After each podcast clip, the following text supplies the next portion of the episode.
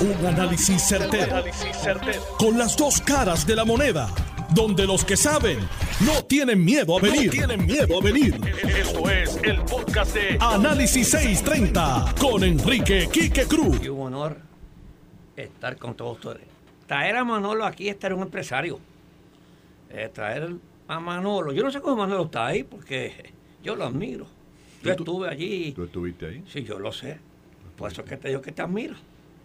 Y porque yo conozco a Manolo. Manolo son de los empresarios sufridos, de los que venimos de abajo. Y sabemos cuánto es que cuesta un dólar y crear un empleo en Puerto Rico. Sabemos el sacrificio de lo que es el empresario, porque la mayoría de la gente nos ven a nosotros ya grandes, pero no sabe el sufrimiento y las malas noches que pasamos. Por ejemplo, yo tuve 40 años levantándome todos los días a las, 4 de la mañana. Y, Manolo también de esa, viene de ese estirpe. Entonces yo, Manolo,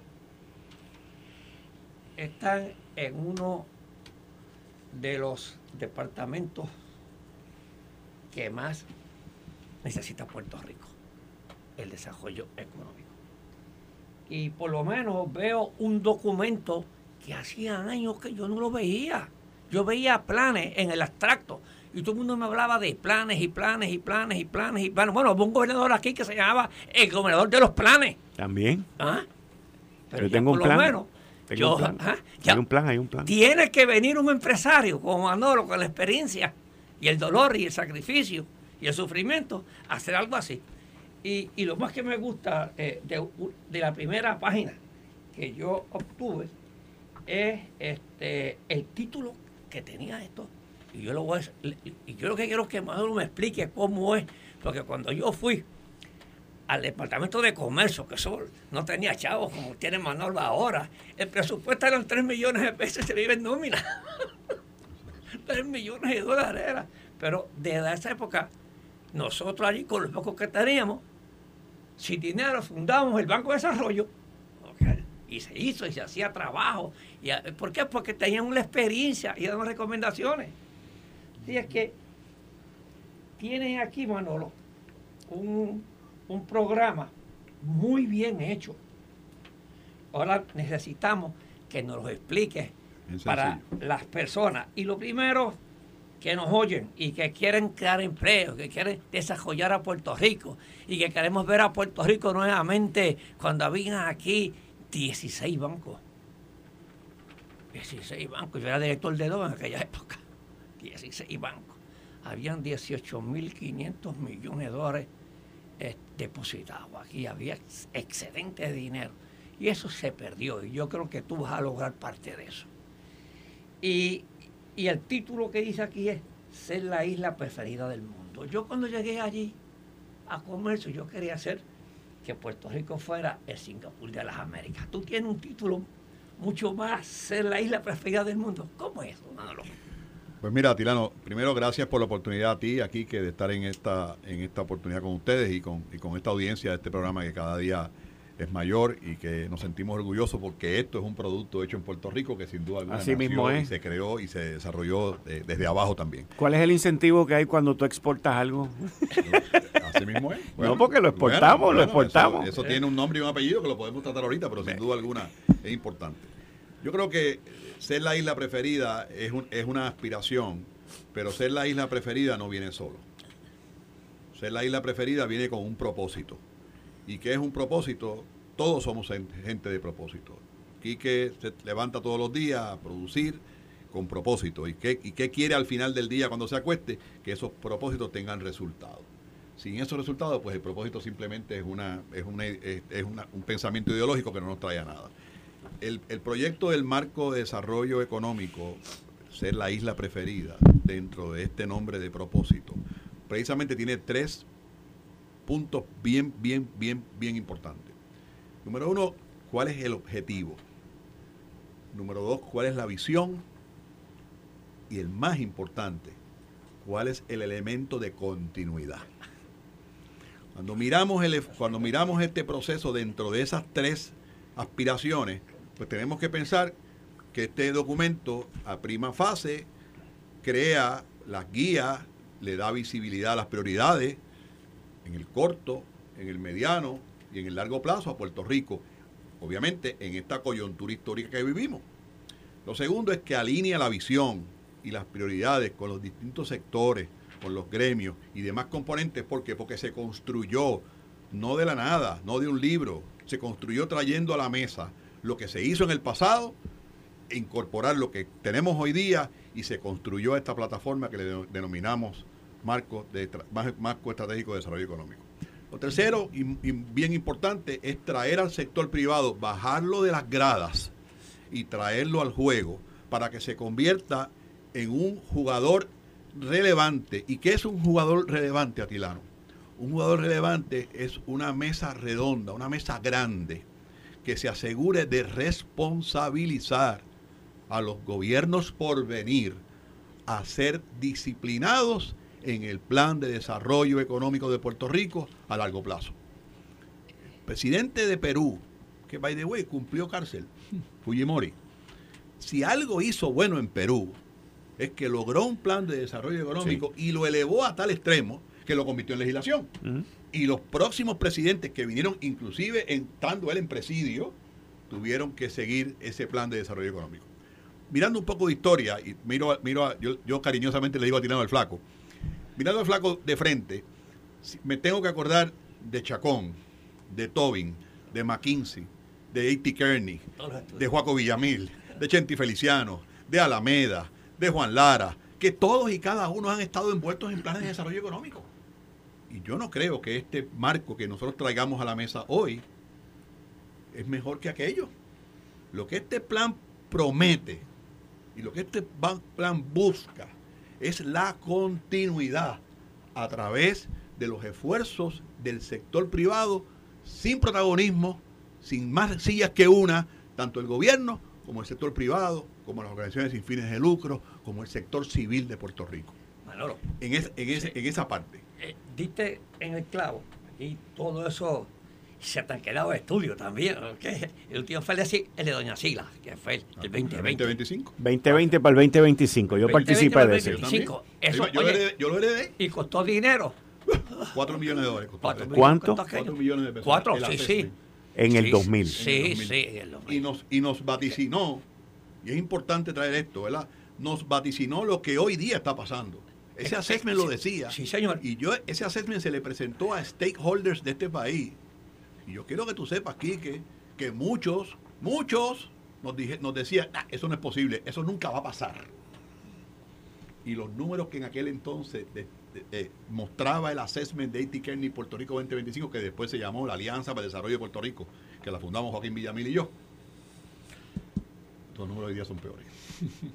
Ahora, Manolo, ¿cómo cómo va a estar este plan, que lo vamos a discutir ahorita, lo vamos a discutir ahorita, eh, para que el público sepa de qué es lo que estamos hablando. Mm. Este, que esté a prueba de los vaivenes políticos de Puerto Rico. Yo te tengo aquí que este plan tenía que ir, como tú dijiste ahorita, que, que se comprometieran las organizaciones que siempre han trabajado por el desarrollo de Puerto Rico y que se, a ver, y si se pasara a una legislación donde estuvieran todos los partidos y que estas organizaciones, que estas organizaciones, la cabildearon, Cabra de Comercio, Producto de Puerto Rico, Mida, Industriales, todo, porque esto es para el desarrollo de Puerto Rico. Por eso es importante, creas el documento guía, que ya está creado. Número dos, alineas la visión de los componentes. Número tres, traes al sector privado a la mesa. Y número cuatro, empiezas a establecer las prioridades y nos quitamos esa paja mental de tirarle a cuanta bola pasa por el home play. Que ese es otro de los problemas grandes. Okay. La parte de enfoque. Buen punto. Así que en esa dirección, una vez tengamos estos cuatro componentes de este objetivo, entonces vamos a repensar la economía. ¿Es la economía de Puerto Rico preparada para aspirar a traer proyectos de manufactura de alto nivel de empleo? No sé. Yo sí te puedo asegurar que vamos a mantener los que hay, pero la economía moderna no se trata de una economía de empleo, se trata de una economía de riqueza. Y en esa dirección, yo quiero que ustedes escuchen a un joven puertorriqueño. Yo tengo 70 años. La persona que ustedes van a escuchar tiene 30 años. ¿Y por qué es importante que lo escuchen a él? Porque él es el que va a pagar las consecuencias, bien o mal, de lo que hoy día hagamos nosotros en Puerto Rico. Humberto Mercader. Humberto, buenas tardes. Buenas tardes, buenas tardes a todos. Yo creo que, que cuando empezamos a hacer este ejercicio eh, de preparar un marco estratégico, primero se, miró hacia atrás para, para, entender todo lo que muchas personas habían plasmado antes. Porque como dicen por ahí, el agua tibia no hay que inventarla. Hay muchas cosas que ya están escritas, ya están validadas, ya están documentadas. No hay que ponernos muy creativos. Lo que hay es que ejecutar. Pero sí una cosa que era importante era entender las circunstancias de la economía global. Eh, la economía global, con la globalización, dada la redundancia de eso, ha hecho que se mueva hacia, hacia la economía del conocimiento, donde los principales mercados, los principales países que están creciendo son los que están invirtiendo en conocimiento, en la creación de propiedad intelectual, eh, en la creación del el segundo componente bien grande de este marco, de talento, de talento, del capital humano.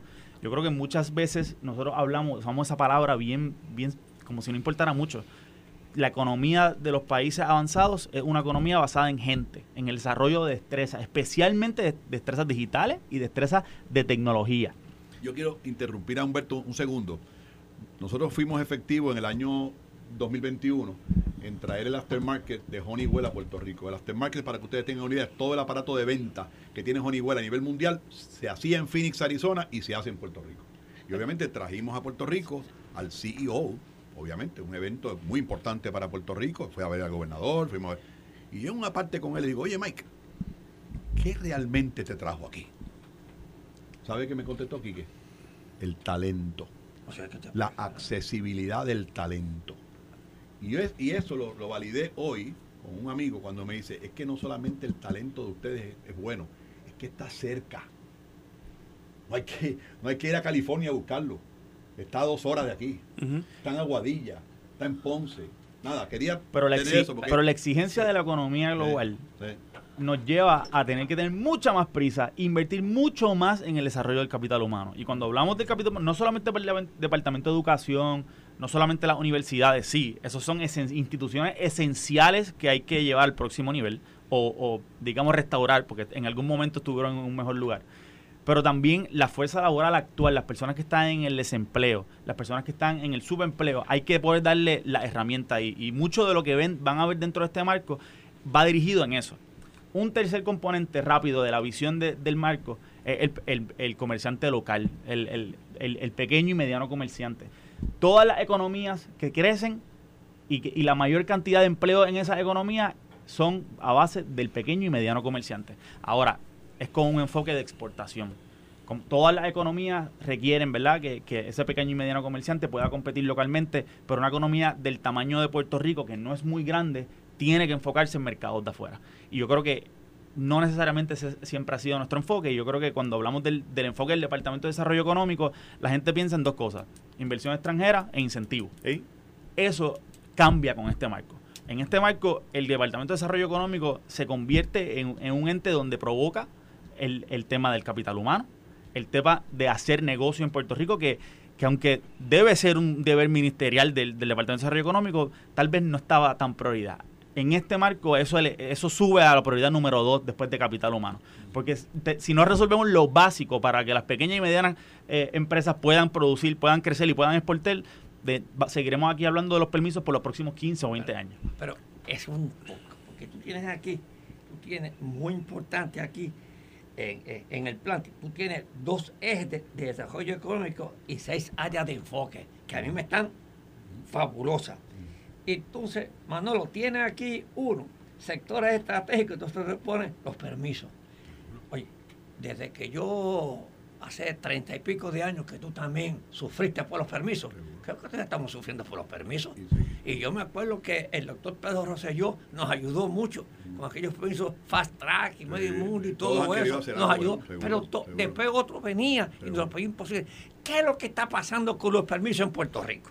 hay que simplificar. Hay, un cáncer ahí, hay, como dice es que volvemos a lo mismo. Eh, este, Una, eh, esas plataformas, ¿qué, esas plataformas que vamos a hablar de ella, ¿verdad? Esas plataformas hay que simplificarlas por amor a Dios. O sea, nosotros tenemos un gobierno sobre regulado y cuando tú estudias las economías más importantes del planeta, son aquellas que menos regulaciones tienen. Pero Manolo, pero, eso lo venimos diciendo tú y yo hace años. Pero, pero, pero, pero lo que estamos haciendo hoy día, y, y, Humberto te puede explicar mejor, pero lo que estamos haciendo hoy día, con dolor en el corazón, porque ya el Banco Mundial lo dijo, 800 millones de plazas de empleo serán perdidas por la inteligencia artificial, la robótica y la tecnología. Pero con dolor en mi corazón, estamos insertando toda la tecnología, aspirando a que el permiso único salga en 48 horas y que un permiso de construcción salga en 10 días. Ya estamos hablando. Es que ya es estamos hablando, forma. Manolo. Es Ya única- estamos de pero- sustancia, pero es porque una eso- aspiración porque- no, no, que, pero ven que Puerto pero- Rico esté oye, claro. Pero tenemos que comenzar desde ahora. Sí, de- no, estamos trabajando desde enero primero del 2021. Porque Pero- pero, Atilano, quisiera este añadirle algo a eso. A corto, mediano y largo plazo. Y yo creo que esto que tú hablaste ahora, Manolo, eso es de corto plazo. Pero Mira, quiero a mí, añadirle. déjame, déjame hacer un, un interjection aquí, porque me, honestamente, dentro del marco completo, me, me complace, me agrada, me pone contento que el comerciante local sea un, un eje dentro de este programa, este proyecto de desarrollo económico, porque aquí en Puerto Rico, administración tras administración, administración tras administración, todo el mundo a lo que se dedica es a traer extranjeros, hacérsela fácil al de afuera, incentivos para que no paguen contribuciones y la carga cae sobre nosotros. Y, y estoy 100% que en Puerto Rico la economía no va a crecer si no tenemos un grupo de comerciantes y de empresarios puertorriqueños de todos los tamaños, porque no solamente son los grandes, que, que- que echen hacia adelante. ¿Cómo ustedes, me llama mucho también la atención de lo que tú dices, que de lo que ustedes dos dicen, de que, de que tiene que ser también para exportar? Porque lamentablemente, pues aquí hay la mentalidad de no exportación, sino de que me gané tres pesos, me gasté cinco, este, me compré un buen carro, una lancha, y entonces se acabó toda la cuestión. No. Y hay un mundo, hay un mercado mundial allá afuera. La misma Florida. O sea, es, es un mercado enorme para uno exportar. Y la gente piensa, bueno, pues solamente que si la cerveza o el pan o el otro. No, aquí se pueden exportar muchísimas cosas a la Florida y a otros lugares. Entonces, ¿cómo, cómo eso interactúa con esto que, que- que ustedes quieren hacer?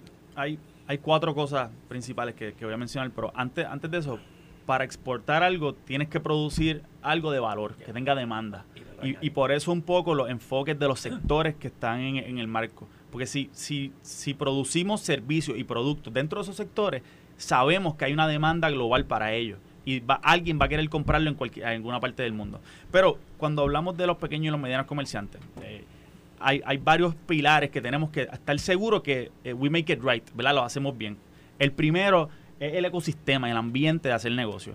Obviamente el que todo el mundo piensa dentro de eso es el tema de permisos y no, y, ¿verdad? Y es la realidad. Eh, dentro de eso también está el tema de, impuestos, que también es, parte esencial de lo que está allá adentro. Eh, hay otro grande que es el tema de acceso a capital. Eh, todo el mundo sabe lo que sucedió después de los bancos y, el, y el, el pequeño y mediano comerciante que está buscando ese préstamo de 250 mil hasta 1.5, 2 millones de dólares, le cuesta mucho trabajo conseguirlo y si lo consigue, lo consigue bien caro. Algunas de las cosas que van a ver también dentro de ese marco van dirigidas a agilizar, a facilitar el que el privado pueda tomar más riesgo. Uno de los grandes problemas de Puerto Rico no, no, no se, le, se, le, se le tiene miedo al riesgo. No se invierte en estas empresas que más potencial tienen. Y, y un cuarto, un tercero, eh, que, que de nuevo es bien importante también, es eh, el ecosistema de apoyo a las empresas. En Puerto Rico, a- sin darse mucha cuenta la gente, eh, sin hacer mucho ruido, hay una serie de organizaciones que han hecho el trabajo que el gobierno ha parado de hacer por mucho tiempo de facilitar y agilizar el que las empresas puedan hacer negocio en Puerto Rico. Pero mira, Tilano, hablando de pequeños negocios, Esto fue el podcast de Notiuno. Análisis 630 con Enrique Quique Cruz. Dale play a tu podcast favorito a través de Apple Podcasts, Spotify, Google Podcasts, Stitcher y notiuno.com.